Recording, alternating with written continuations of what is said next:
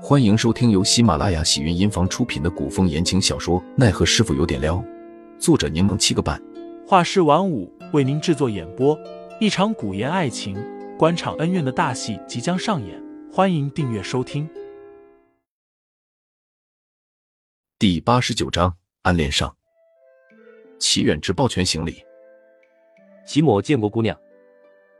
白衣女子微微颔首，算是打过招呼。他道。你们既然来了，便让守在附近一晚的同伴们出来吧。没想到对方竟然知道他们一直暗中监视着这里。杜潇潇尴尬的笑了笑，蛰伏在暗处的人便纷纷冒出了头。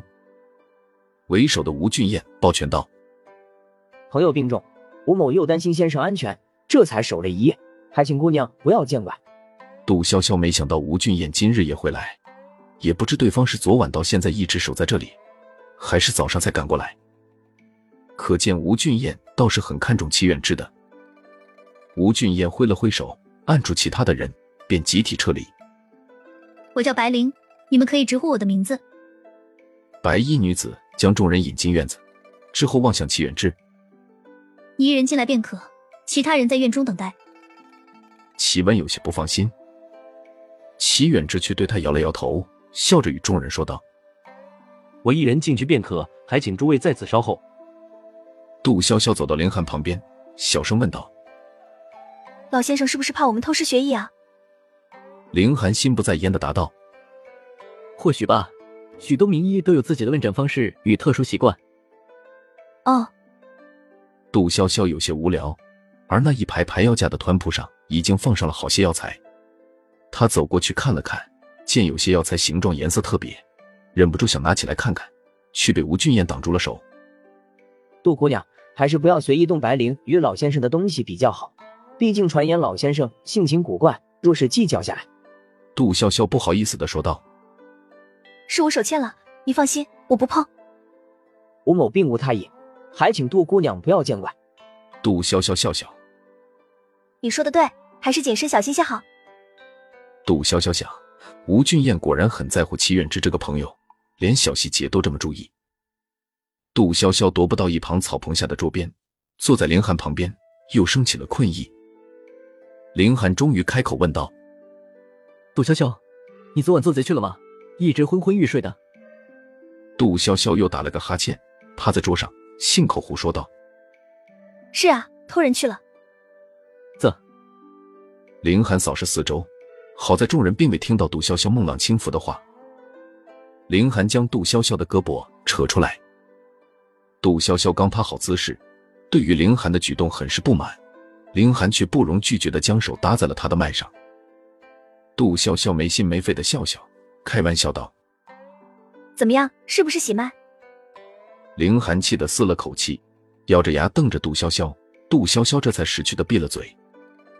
杜潇潇脉象正常，身体并无大碍，凌寒稍稍放心。不多久，白灵出来了。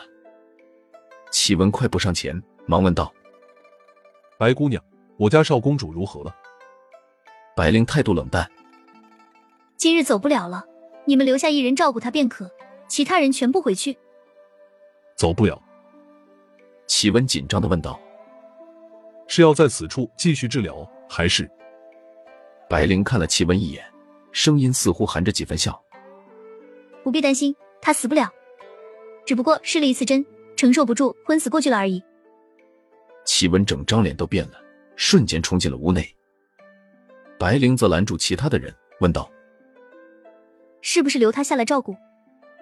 吴俊彦问道：“我可否也留下来，在下室外面草棚即可，一定不打扰先生。”不行，我不喜欢人多。白灵直接拒绝，之后又问道：“你们自行商量，我要煎药了，不要耽误我时间。”吴俊彦又问道：“那我们可否进去看看齐兄？”白灵微微皱眉，见所有人都望着自己，只好说道：“可以，但是你们只有一炷香的时间。”众人一起进了屋，只见齐远之躺在榻上，全身湿透。齐文正紧张的查看他的情势。吴俊彦稍稍松气，说道：“齐兄虽然昏了过去，但白灵姑娘和先生既然说没事，那就不用过于担心。”一行人现在无人可以换下气温，吴俊彦又安抚了气温许久，众人这才相继离去。然而守在桃花寨的齐武，一听到齐远志留在了泰安居，丢下手中的东西便要寻过去。雷旋风好一阵阻拦都拦不住。齐武走到门口，才想起自家少公主金贵着，又去收拾东西。什么茶具以及各类香茗，甚至术法的玉冠都要带上。听众老爷们，本集已播讲完毕，欢迎订阅专辑，投喂月票支持我，我们下集再见。